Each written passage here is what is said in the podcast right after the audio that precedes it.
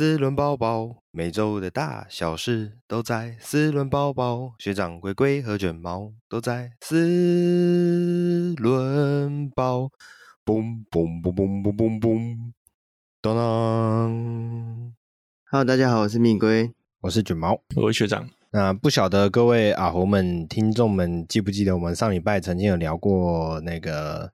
在海外推出小改款的福特 Ford Fiesta 这一台车，那接续的上礼拜这个话题呢，这礼拜还有一个特别的消息是，福特推出了这一台叫做 Ford Fiesta Van。那这个 Ford Fiesta Van 跟其实就跟我们之前跟跟大家分享过的货车版小亚，或者是货车版的 Cora Touring Sport 这两台车款很类似的做法。它就是将三门版的 Fiesta，然后而且这个 Fiesta 就是我们上礼拜提到的小改款后的 Fiesta，将三门版的 Fiesta 的后窗部分啊，呃，使用板件去封闭，那可能就是没有直接直接不打那一个后窗的洞啊。对，那只使用板件封闭以后呢，它就变成了一台 Fiesta 造型的货车。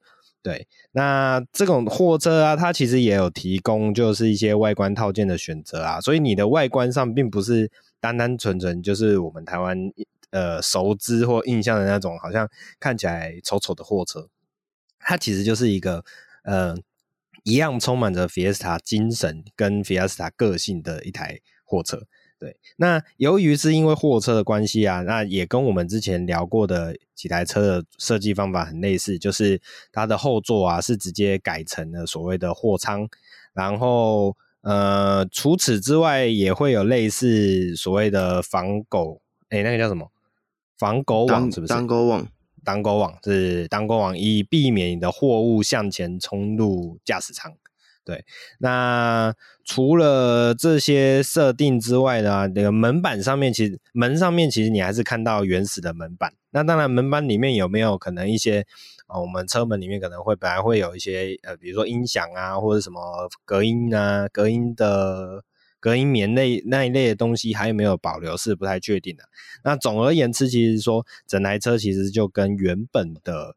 呃，车型是几乎是一样的，就只是它将后座的空间改成所谓的货舱空间。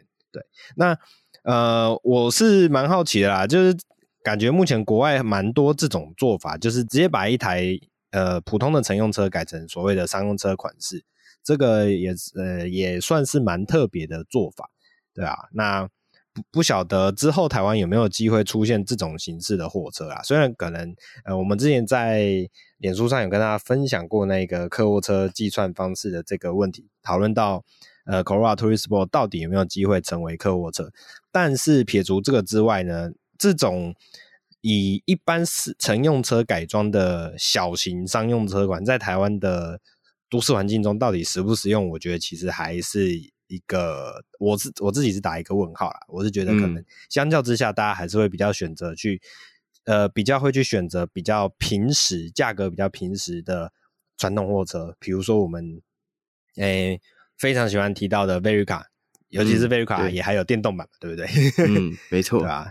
大概是这样子。所以这个有兴趣的朋友，大家可以去了解一下在欧洲市场的这一个车款啊。那诶、因为一一些细部的内容，比如说它的动力配置啊什么，其实就跟小改款的 Fiesta 是一样的啦，所以我们这边就不多做赘述。那单纯就是让。来跟大家分享一下这一台可爱小车，也有商用版。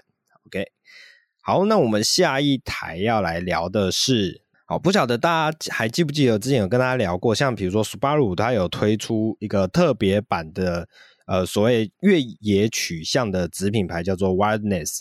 那这次呢，我们有看到了是 Honda，Honda 也有推出类似的呃规格。那个就是在海外市场呢，Honda 推出了一呃，Honda Honda Passport 推出了所谓的 Trail Sport 的规格。那这个 Trail Sport 规格其实就跟我们之前聊过的 Subaru 的那个 Wildness 的这个设计概念非常相像了。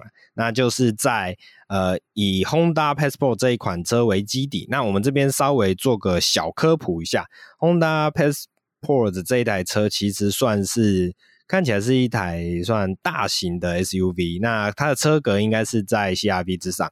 那也因为它是比较算是大型 SUV 啊，所以它其实这个应该是我没有记错的话，应该算是北美市场的车款。那也是也因为这样，因为它比较偏大啦，所以在台湾目前是没有出现过的。好，那呃，Honda 虽然 Honda 可以说是都会型休旅车的始祖，像比如说最有名的就是 CRV，然后还有再来是，其实在更早之前。呃，就有推出类似 HRV 的休旅车车款，在国外市场。那呃，名字我记得不叫 HRV，我有点忘记了。但是其实可以显现得出，就是 Honda 是很早把脚伸进都会型 SUV 的这一个概念。对，那虽然 Honda 在 SUV 上面做了蛮久的耕耘呐，不过一直以来就比较没有令人印象深刻的越野型的产品。那这一次的这一台 Trail Sport 版本的 Passport 就算是一个蛮充满越野性能的一台车。那首先我们从它的外观上来看啊，就可以明显的看到，像它的前网使用了大面积的蜂巢式设计。那这个蜂巢式设计比起我们一般想象的那种运动化的蜂巢式设计，通常是比较小的网格。那这种蜂巢式设计，它就直接是非常大。呃，面积非常大，所以整个粗犷感是比较明显。然后就像之前 Subaru Wirenet 一样，它一样是使用大量的呃塑料防刮材质，在不管是前后保杆的底方啊，或者是轮拱处啊，或者是车身下侧裙啊，都做样做了这样子的铺陈设计，所以你整个可以感觉它的肌肉感是非常厚实的。那其实就有点像呃。RAV4 最近推也推出的那一款版本的那个呃造型设计的，类似那种感觉，就是整个强化它车子的肌肉感。对，那这一台车 Passport 这一台车呢，目前台湾是没有办法看到啦，因为毕竟是刚刚有提到了嘛，它是大型车款的关系。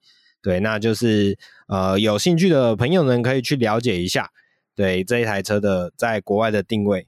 啊，因为台湾比较没有机会接触到这一台车，我们就一些细部的内容，我们就不特别去跟大家做分享。好了，接下来也是一台台湾比较接触不到的车款，那就是在中国市场，Toyota 以 Crown 这个子品牌所推出的第一款 SUV 车型 Clugger。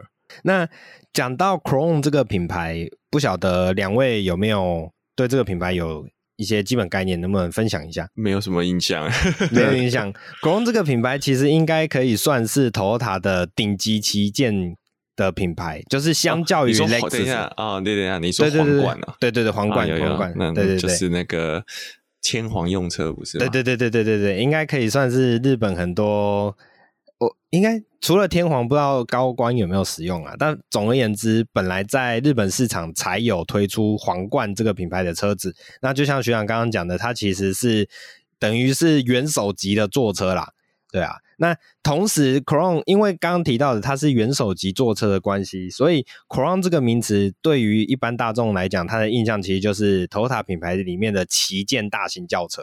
对，好，那奢华旗舰。对，奢华旗舰，对，不是随意的人可以做得到的，不是，对，对，对，对，没有错，对，对，对，对，好，那重点是在于说，呃，在二零二一年四月举行的上海车展的时候啊，那时候就有宣布要以 Crown 这个名字在中国市场推出了所谓的旗舰子品牌，对，那这个旗舰子品牌的首款作品就是 SUV 车款的 Clugger，那以这个设定来说呢，其实这个 Clugger 啊，它其实就是我们一般熟知的 Toyota Highlander，然后它是以 Toyota Highlander XSE 这一个版本作为基础。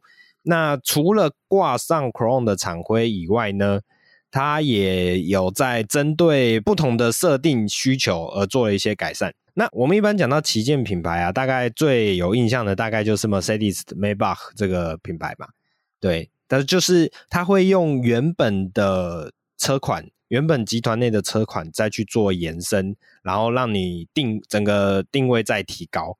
好，那这一台就是我们刚刚有提到，它是来自于 Toyota 的 Highlander 这个车型。那 Clugger 这个名字呢，其实也并不是第一次出现了，在澳洲市场的 Highlander 就是以 Clugger 的这个名字做贩售。那相较于澳洲的 Toyota Clugger，中国的 Crown Clugger 其实就是呃更为运动化风格，它的外形上其实是更为运动化风格的。对，那虽然说是比较运动化风格啦，但我觉得嘛，它其实就是。呃，中国市场 SUV 会想要有的那种感觉，对。那我自己是觉得有一点点不是这么的霸气，因为我们延续头塔跟 Lexus 的设计质感，他们都会在车身线条内带上一些所谓的日系的线条，所以你会觉得它整个车型就会在肌肉与呃所谓优美线条中间会有一个混合，对。那这样子。对起来的话，你就会有时候会觉得有一点奇怪。那我们来看这个车头的话，就是它的中网啊，就像我们刚刚提到有类似所谓的大型蜂巢的网格设计。那这个蜂呃蜂巢的网格密度又比起刚刚我们聊到的那一台 Passport 的更密集一点。好，那下巴的部分，我觉得有点像是现在 Camry 的那种设计风格，就是呃好几条横条去制造出来的下巴。中网的那种感觉，视觉感，我觉得这台车有一点那个定位变得很脱离它 Chrome 这个精神。品牌的的精神，对，没有错。因为对。你严格上这台车看起来就像一台小改款的 RAV4，诶，有点小小改款的 Highlander，Highlander，对啊，其实它你开看得出来，它跟 RAV4 是有一点协同的，对对，协同相关。那就跟我们在看电影里面，我们都都讲 SUV 车型了哈。对，呃，我在店里面看到那个那种大佬，那种加长版的迈巴，或是不用到加长版嘛，就是 GLS 是大台的，然后或者是那个那个 Range Rover，嗯嗯，在 Land Land Rover 相关的车子出来的时候，那个我觉得那个气场有差欸。对。对，还是有差，虚了一点，对，对吧？我我只能说，它真的是一个顺应，或者不要讲顺应啊，讲难听点，就是想要抢中国市场前的一个产品的，对啊。然后因为挂上 Chrome 的 Mark，就是让人家觉得，哎，我买的不只是单纯的丰田，也不只是单纯的凌志，它是可能会让人家有一种，诶，比凌志、比丰田更高一个阶级的那种感受。对吧？那、嗯、可是我觉得它的设计没有没有 Lexus 好看了。对对对对对，是这样没错。我自己看起来我也觉得，就是嗯，说不上来哪里怪怪的，稍微有点平价了的感觉。我觉得因为就跟 RAV4 太像，因为 Lexus 反而它它那个超大型的纺锤状气坝做出了它自己的风格。哦、对对对。嗯我我我我们对 Chrome 比较，我们对 Chrome 的那个印象还是那种比较老派，然后大型直直瀑式的那个水箱罩。是，那对那个特色在这台 Clubber 上 Clubber 上面看不出来。对，我归纳一下我认为的想法，我觉得是这样啦，因为它本身的基底毕竟还是 Highlander。那呃，Lexus 的车款毕竟从我们刚刚讲的前脸设计到整个车身是都是新的架构，相较于 Toyota 现行的车款，它都是一个新的架构，它不是直接沿用 Toyota 现行车款去做所谓的呃、嗯、改造。对，那 Crown 的自目前在中国市场推出的 Crown，它其实就是还是以 Toyota 的基础。再去做脸部的变更设计，所以就会像学长刚刚讲的那种感觉，就是一来它可能会有一点不协调，二来是它整个的质感还是没办法有效的提升至 Lexus 的那一种水准，对吧？我大概是这样觉得啦。其实我有点好奇说，说那这个车会不会日本会出吗？我觉得是，就像你讲，这是一个中国特有车型，我觉得就变成是一个。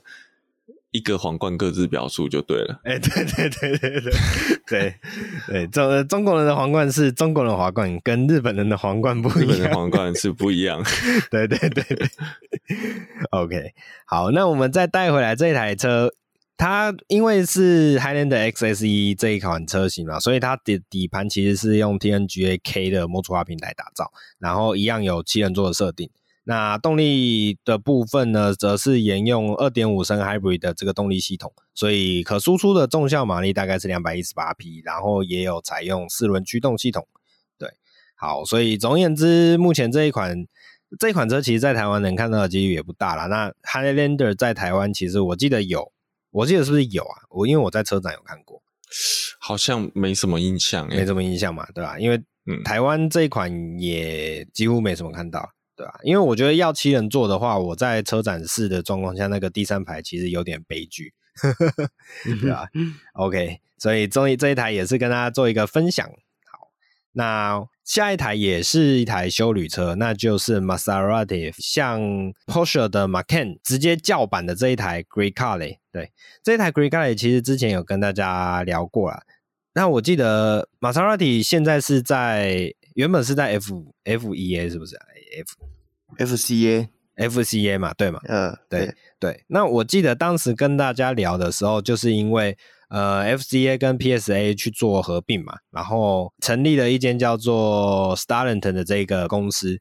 那那时候的新闻就是 Stellantis 里面的老板啊，就去试乘了玛莎拉蒂，准备要推出这一款算是。呃，中小型的 SUV，但这个中小型是相对于豪华级距来说啦。那我我这边再跟大家科普一下，就是豪华车跟我们一般的嗯平民车，这样讲好奇怪。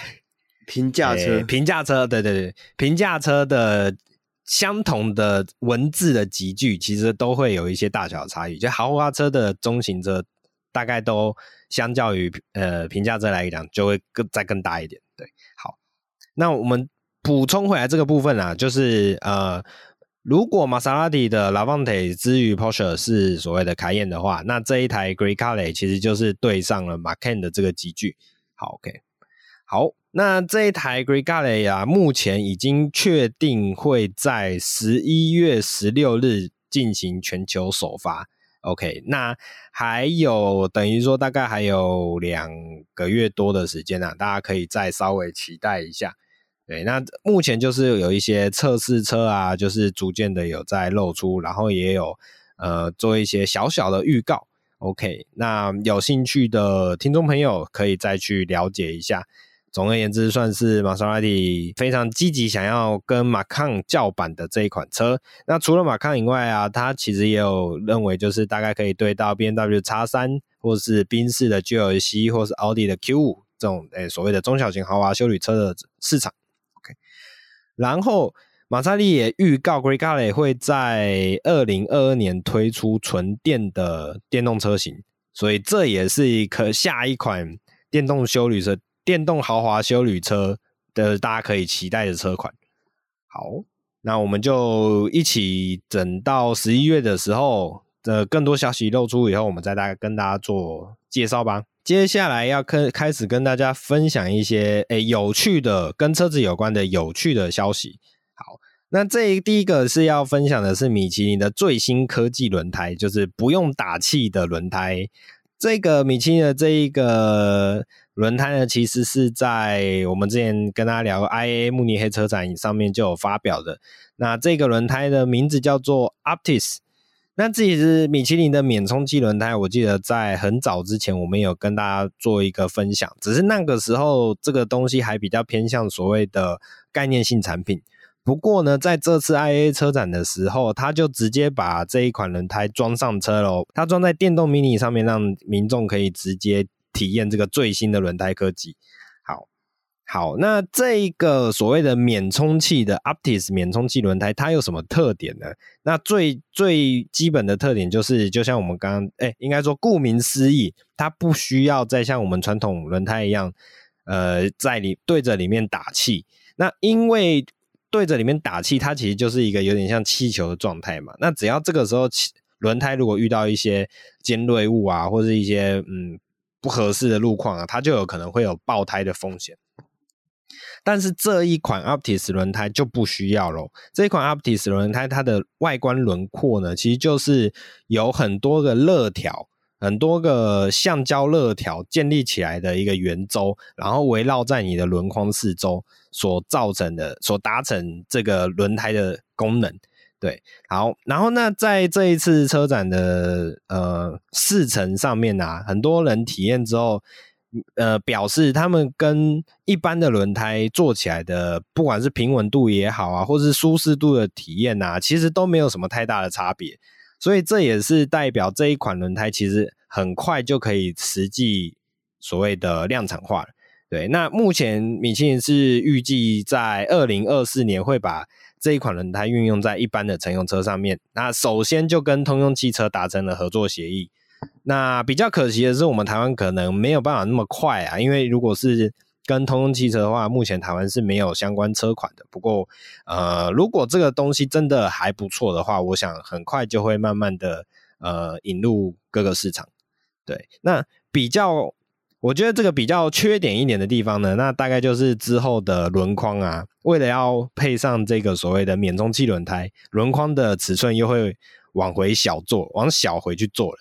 因为呃，它的这个刚刚讲到，它是用很多呃橡胶的肋条建构出来的轮胎的造型，那也就是造，诶，意思说它的我们一般讲传统轮胎的扁平比来说，它的扁平比就相对不会那么扁。会不会造成以后轮框又往回着小的做，然后你里里面就没办法塞大卡钳呢？这会是另外一个问题。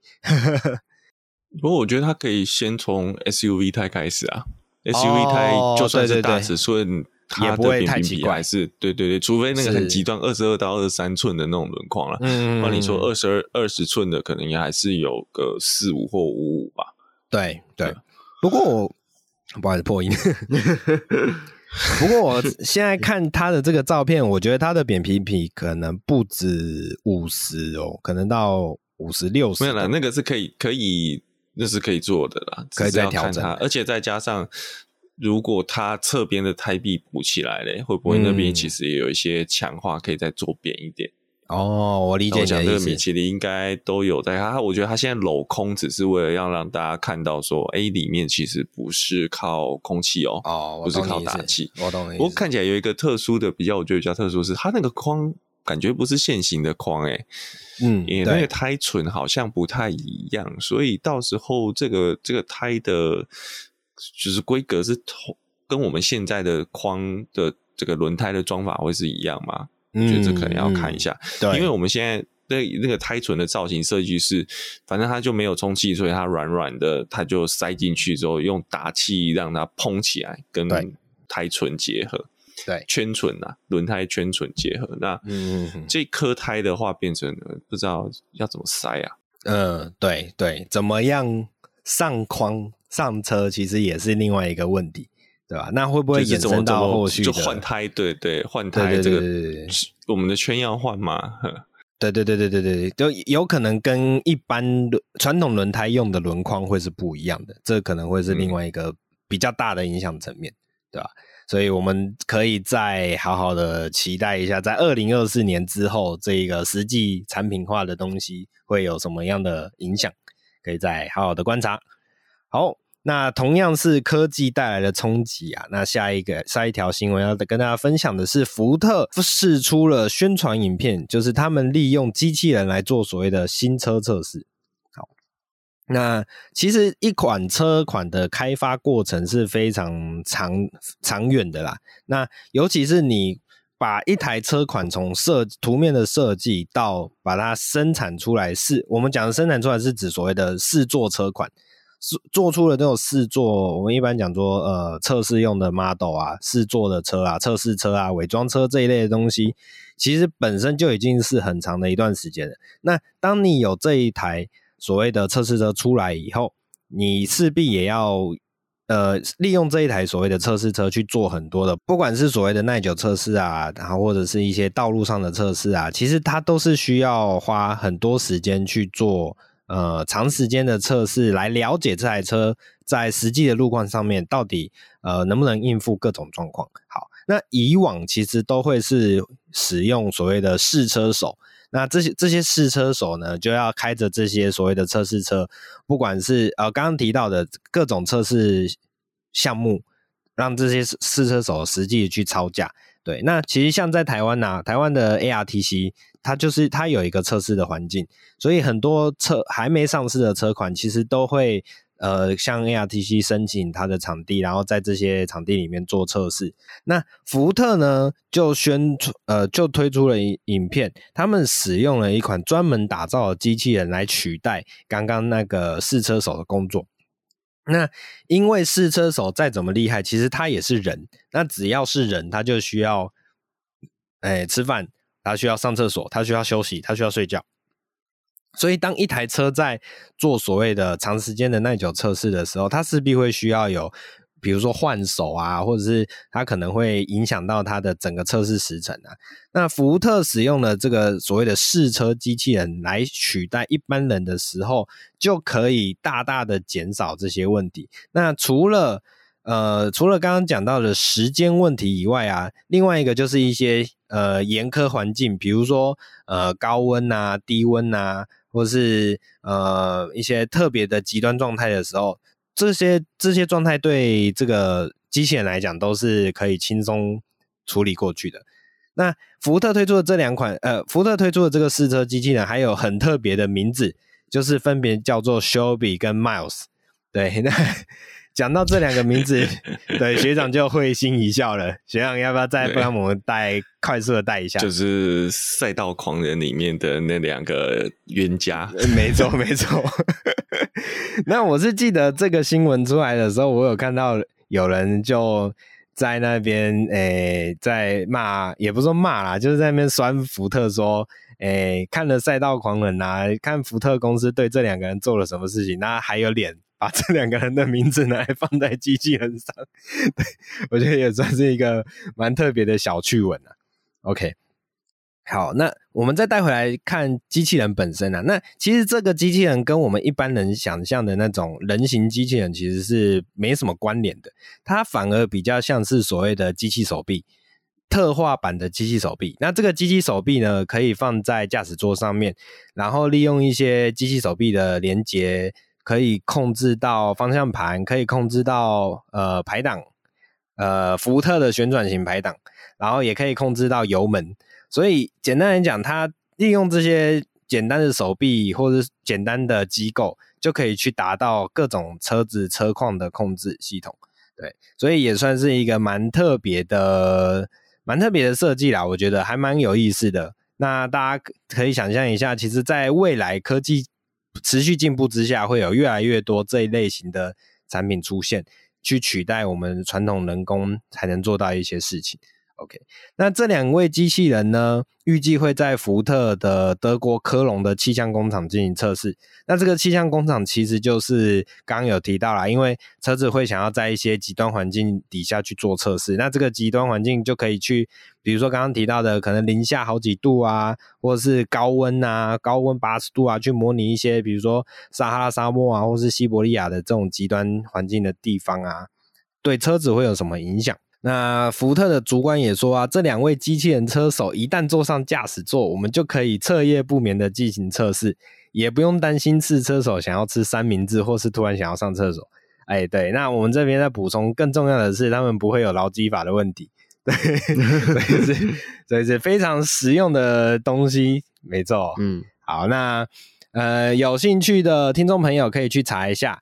这一部这它有一个影片，这个影片去 YouTube 上面查询，这个影片叫做 Meet Ford's New Robot Test Drivers，就是来不能讲预见吧，那个叫什么？来看看，来看看福特的最新的机器人测试车手。对，Meet Ford's New Robot Test Drivers。OK，大家可以去搜寻一下这一部影片，然后去了解一下这个机器人设计，来看看我们未来跟我们抢工作的人长什么样子。OK。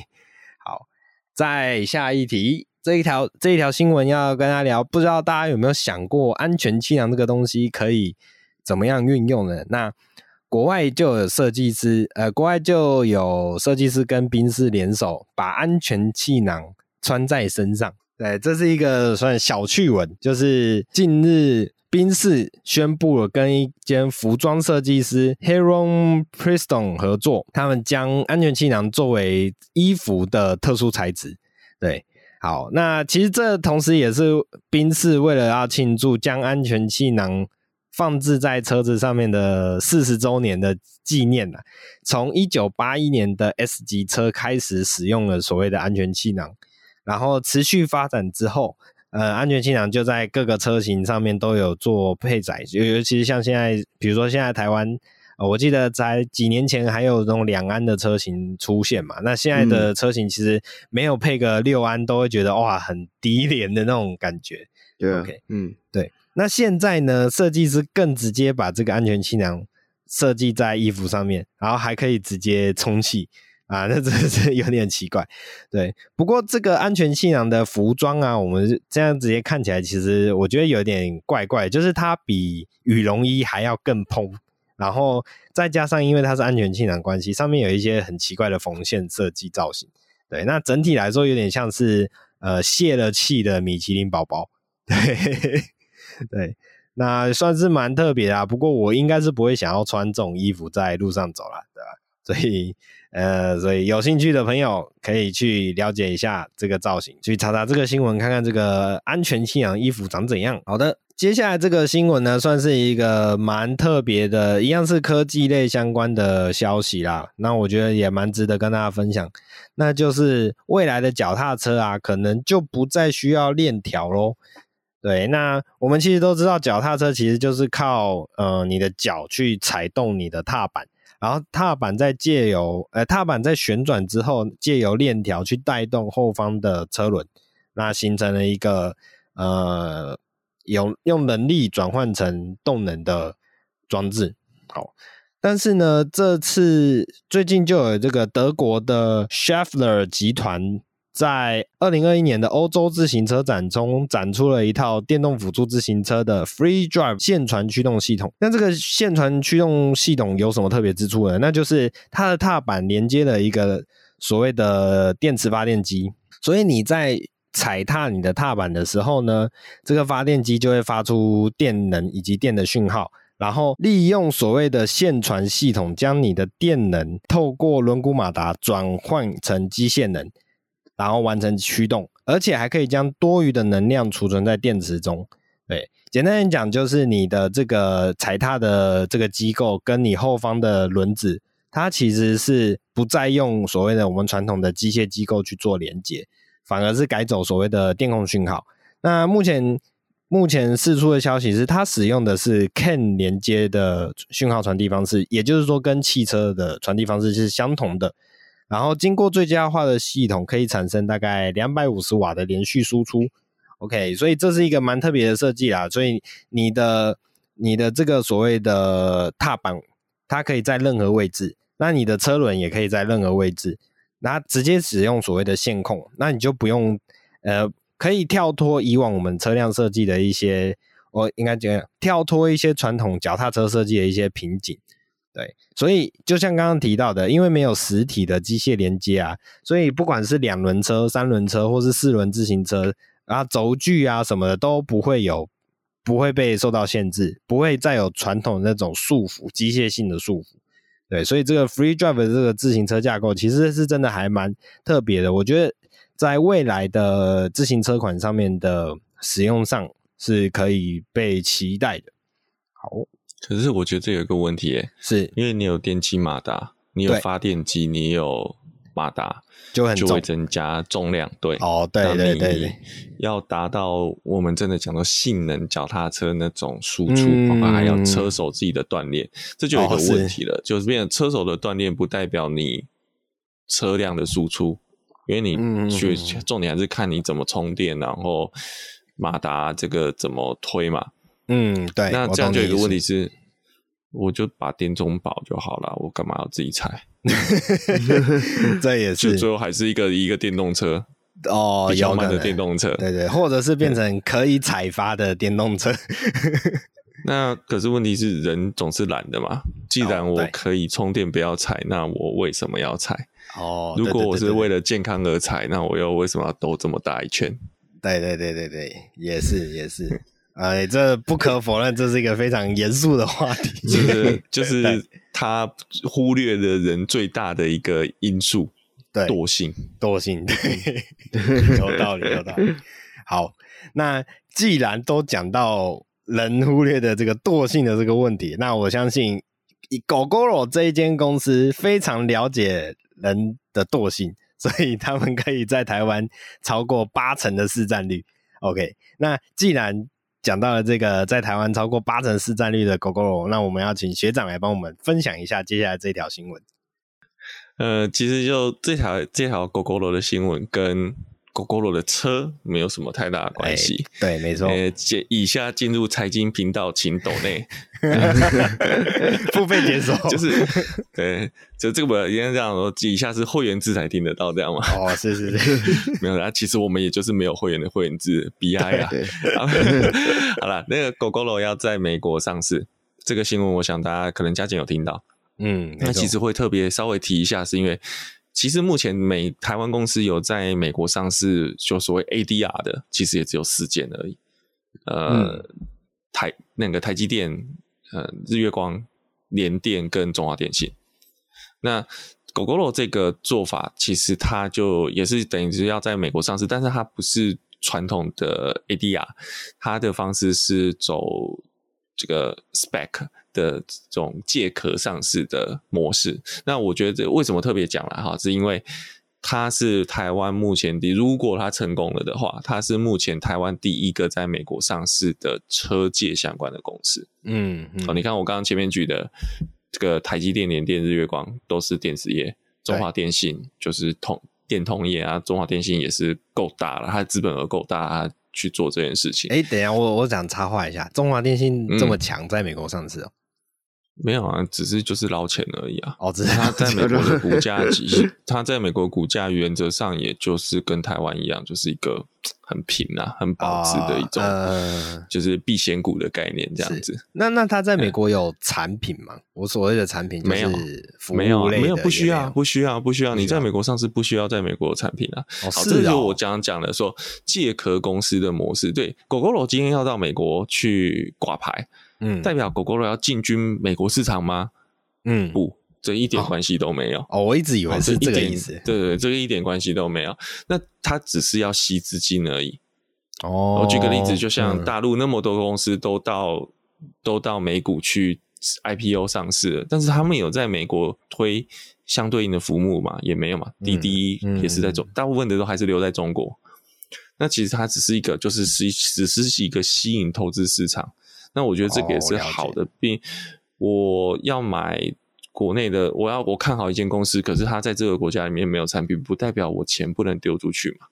嗯嗯嗯，所以那美美国就是一个最大的呃世界最大赌场线上，哦、所以 是对各各家的那个吃饺子老虎、牌九什么什么奇奇怪怪的赌局都会到那边去开赌，这是很正常的嘛。是是是。那那他这个借壳上市的做法就比较特殊，就是说它其实是一个他们叫 spec，就是 Special Purpose Acquisition Company。他们先在美国设立了一间公司，这间公司其实它没有实质性的产品。那他先这间公司在美国挂牌，技术性挂牌。挂完牌之后呢，这间公司再来，再透过收购的方式去收购标的公司，那在这边就是 Gogoro 哦，所以并不是 Gogoro 买这间公司去挂牌，而是 Gogoro 被这间公司买掉。哦，那种做法有点特殊。嗯、那这个参与这个，所以今天被买这个挂牌之后，他会叫 GGR。目前看听起来是这样，他会用 GGR 这个英文字母在美国上市。那这间 GGR 其实就包含了 Gogoro 自己的资金，跟在因为它是募资嘛，它是一个增资的动作，所以就包括其他的股东，像是呃红海也有 Taka，那红海就透过 PIP 的方式。去取得了两千万美金左右的股权，大概零点七六帕。我只觉得为什么不弄个零点八七帕多一点也好一点嘛？对，然后还有印度的那个公司，然后还有好像大陆的长江也有入股。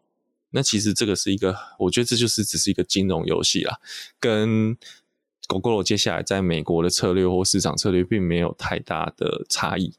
那他也，但他当然他可以透过这个国，他的资本国际化的过程，因为你这些投资人，他投资了国外公司投资的投了 Gogoro，那相对他就希望 Gogoro 可以再赚更多的钱，那就不是只有在台湾。那假设他今天有印度的投资公司合进来，那他是不是可以再跟印度的那边的电动机车产业有策略性联盟？我觉得就是可可能会更容易去做得到。嗯，不过 Gogoro 现在他现在透过这个收购的部分，他还是有一些关卡要过啦。第一个就是他现在毕竟还不是正式收购完，所以中间如果有任何负面消息出来的话，呃，这个你就影响会影响到时候股价。那其实这个交易可能就会告吹嘛，就是因为你收购、嗯、收购完之后，投资人嘛，这个股东们发现我好像买了，并不会有呃，并不会得到预期的这个。获利，那他就赔钱的生意没人做，他自然就不会做。然后再就是，这目前还是要经过美国审核。那美国审核的话，我刚刚有讲，他这个新的股东里面是有入资成分的。那现在美中关系这么不好，会不会过呢？哦，这也是一个问题。嗯，那我觉得最终，像我刚刚讲说，这个这种特殊目的收购公司 SPAC 的架构，它有一点特殊，就是当它如果可能一段时间他没有发生收购这件事情的时候，他的资金是会退回去给当时的股东，但收一点手续费了。所以并不是代表说他今天公司成立了，他就一定要买达到目的。嗯，他们其实都有留退路。嗯、那我觉得 Gogoro 这招也蛮聪明的，他等于是一个用了一个台湾企业过去没有玩过的方式，但是其实国外已经玩的很凶的，嗯的方式，在在要要在美国挂牌。那我觉得也挂上去也算某种程度的台湾之光了，嗯，好，但是不代表说我认说，对啊，但但是我也不不是代表说他挂了，我就觉得我就觉得大家可以买，我觉得这样看，嗯，嗯，了解了解，好，那也就是说，Gogoro 到底这个三角形会画的如何，我们就可以再 预知详情，请大家会。不过我觉得它它算是一个，你会觉得它的。这间公司的逻辑就是，包括就他当时入学生也是，我记得是从一起体系出来嘛。嗯，那其他的思考逻辑就是一个不同于传统台湾车业啦。我觉得目前这种台湾车业一些困境上面，的确是需要这种破格的思考模式。嗯嗯，嗯，嗯，先不管对错，有破格才有变化，嗯、才有机会。嗯嗯嗯。好，那接下来就接国内新闻了。那学长先带一下特斯拉的。呃，对，特斯拉其实也就电车相关，只是这个算提醒大家一下。就上个礼拜也听看到了一些消息，就是呃，大家如果是有特斯拉的车友们，应该大家都很知道杰克嘛，哈。那杰克他就是创那个二手交易的平台。那杰克上礼拜分享了一个影片，是他在开车开到一半的时候，他特斯拉突然就。就锁死电脑，然后就呃锁死马达，然后就完全不能动。然后他而且是在路中间哦，然后他就他也不是还不是说我们汽油引擎说我引擎失效，可能还滑还可以滑行哦，滑到路肩。那他是一一出问题之后，他就尽可能的靠边哈，他在平面道路，但其实很短的距离下，他的车子就完全属于处于一个前后都不能动的状况，连推都推不动。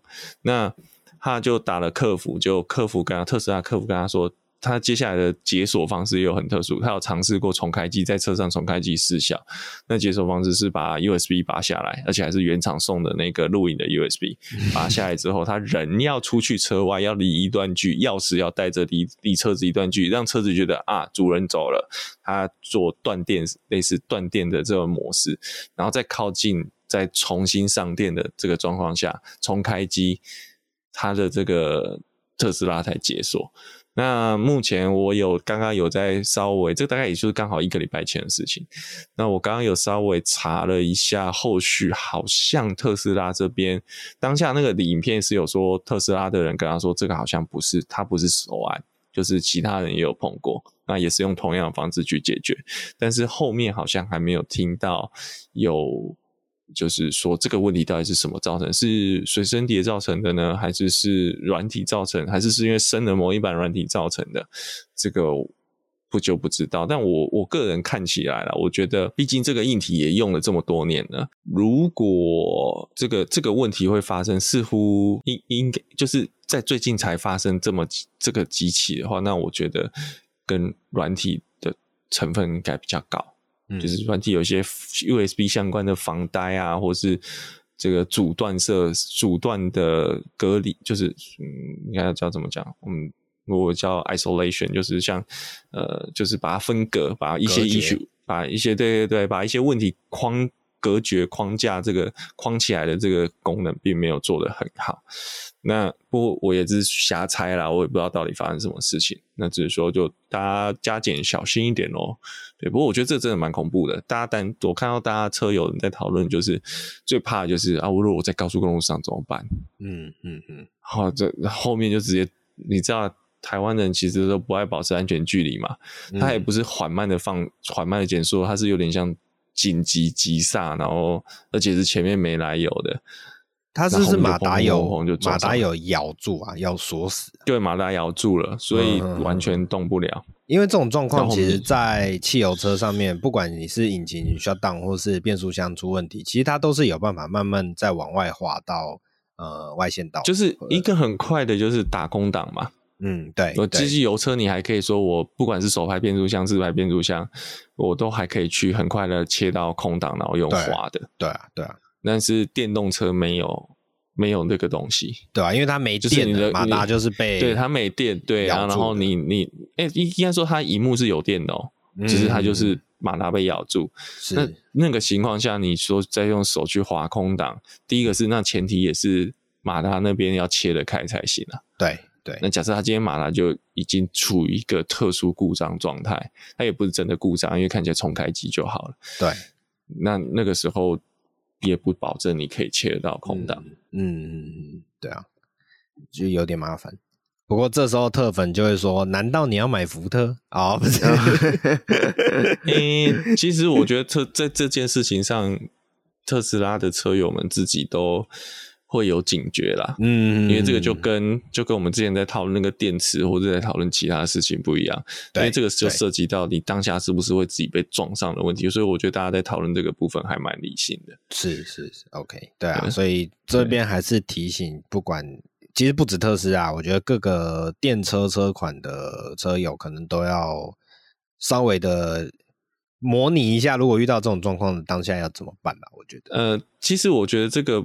就看各家的，真的是看各家的城市怎么写。所以你说这个问题，福斯一定会碰到吗？我觉得也很难说。嗯，那那我个人在看杰克大的影片的时候，我在第一个当下第一个想法是觉得说，应该要先不管要怎么处理，先先下车，把那个警示牌放下，放出往、嗯，就是先把警示牌那个三角反射牌放好。啊，不管，因为我们不知道这个问题是会不会很短时间或很长时间解决。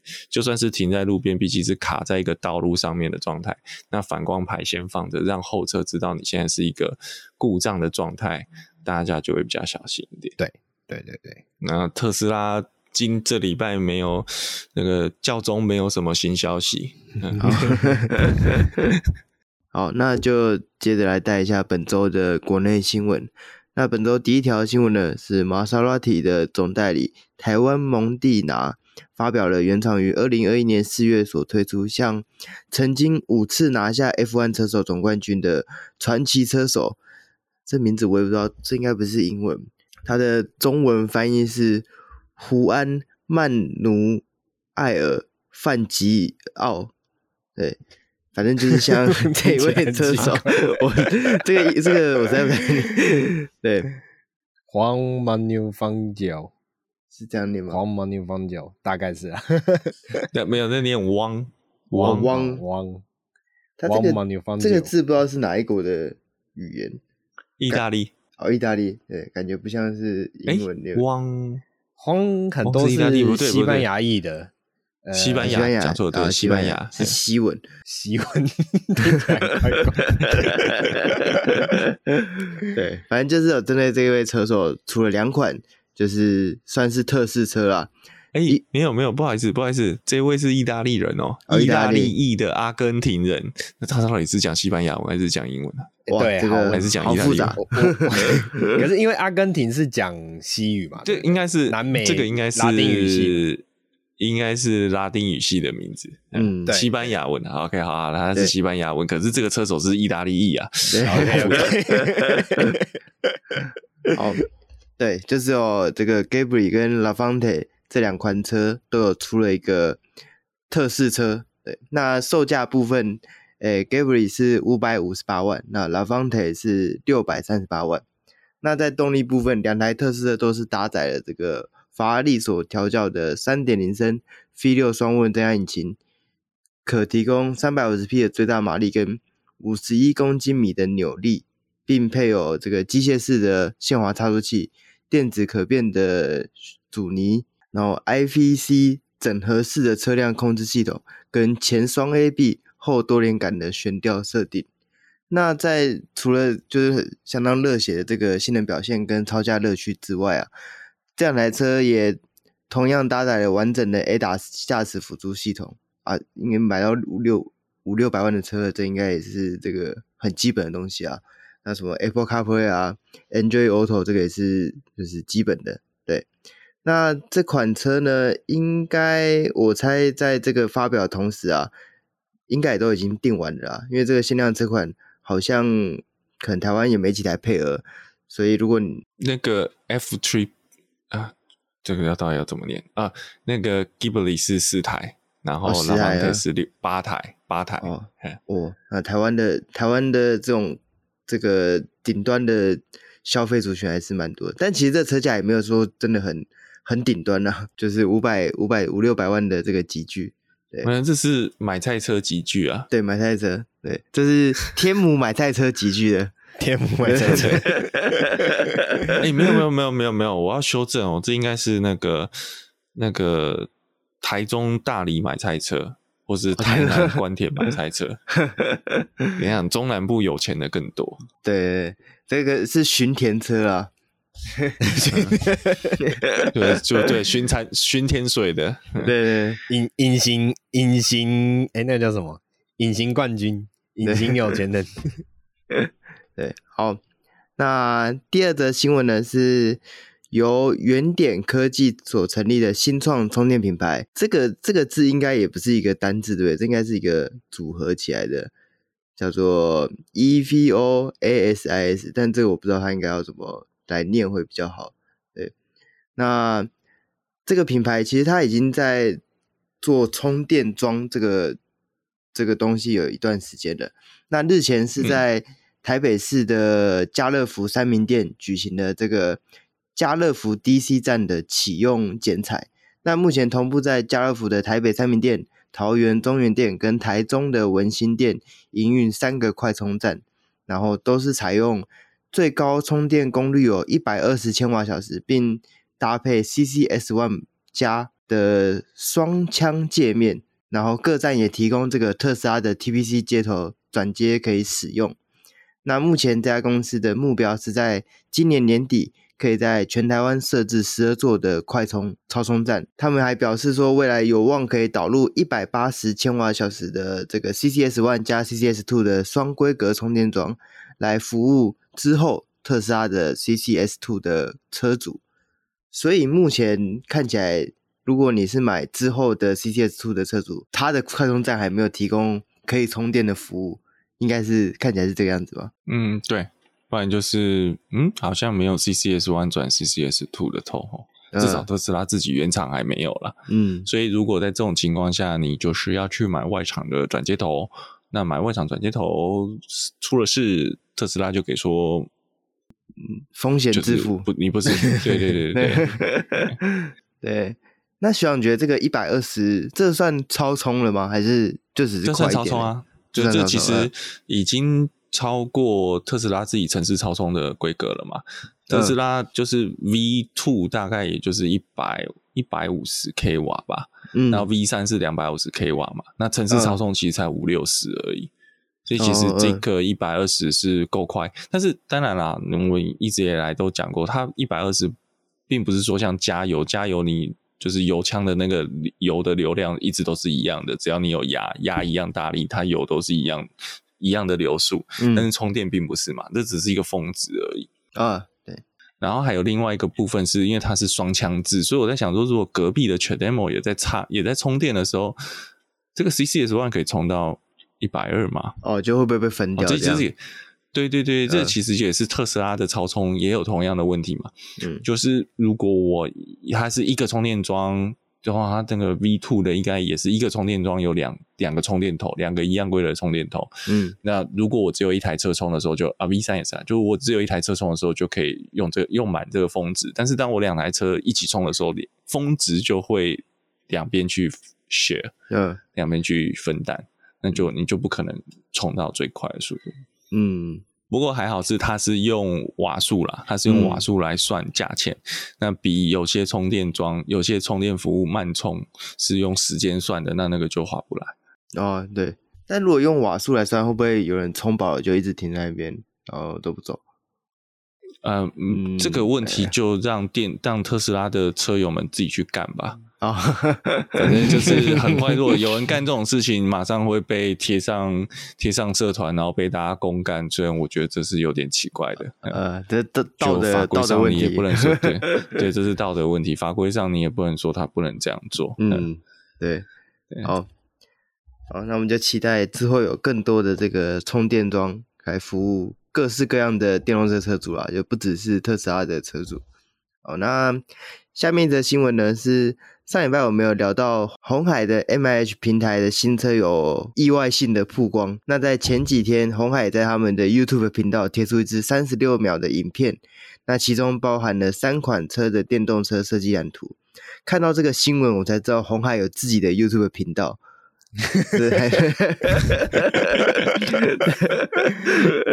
好，那里面包含了一台电动房车，也就是意外曝光的那一台。跟一台电动修旅车，还有一台电动巴士。那电动巴士的外形就是公车的样子，没有什么比较特别的地方。这这这一款巴士跟之前秀出来的那个模型的外形基本上没有差别。嗯，对对。那那我必须要更正一下，因为你刚刚说电动房车就是捕捉到那一款，好像不太一样吗？不太一样诶，我觉得捕捉到那一款应该比较偏向是修旅车啊？是吗？那不是房车吗？至少只有车头，就是以你看到的这个蓝图对应到它的车头，因为我觉得它的车头是比较厚实感的嘛。嗯，还还是是我误会，我赶快来看一下。我自己看那台电动修旅车啦，就那台修旅车样子，我会觉得它的车尾还蛮像那个。Land Rover 的 Evoque 那种样子，哦、嗯，对，就看那个图的样子的话，我觉得它车尾跟之前的那个呃纳智捷发表过的 MBU 有一点点像，神似是不是？神似，对，神似。那毕竟他们也是兄，算兄弟嘛，系出同门，系出。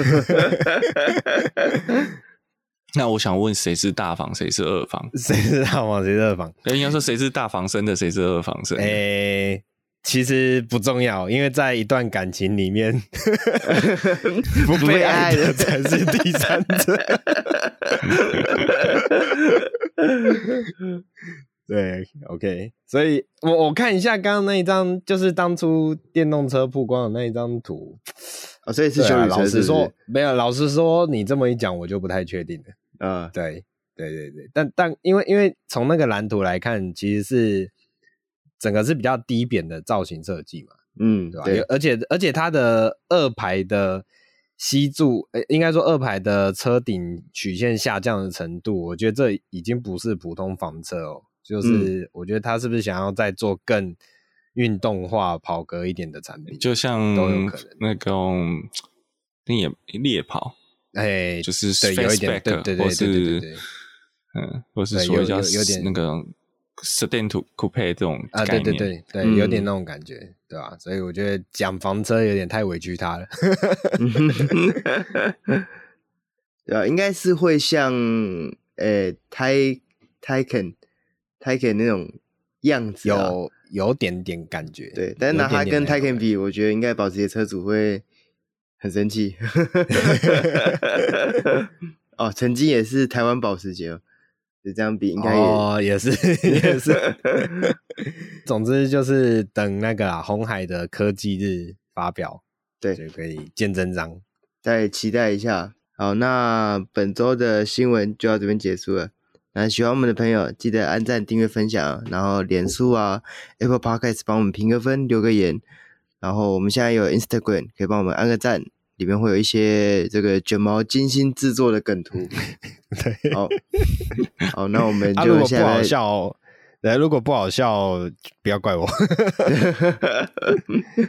我们又没有收钱啊！对对对，给你看免费的，意见那么多。好，我们这样会被被出征。没有，嘘嘘东不爽不要看哦。哦。哎，这样不要不要看没关系，但是你还是要按个赞，这样。对对，还是要按 赞。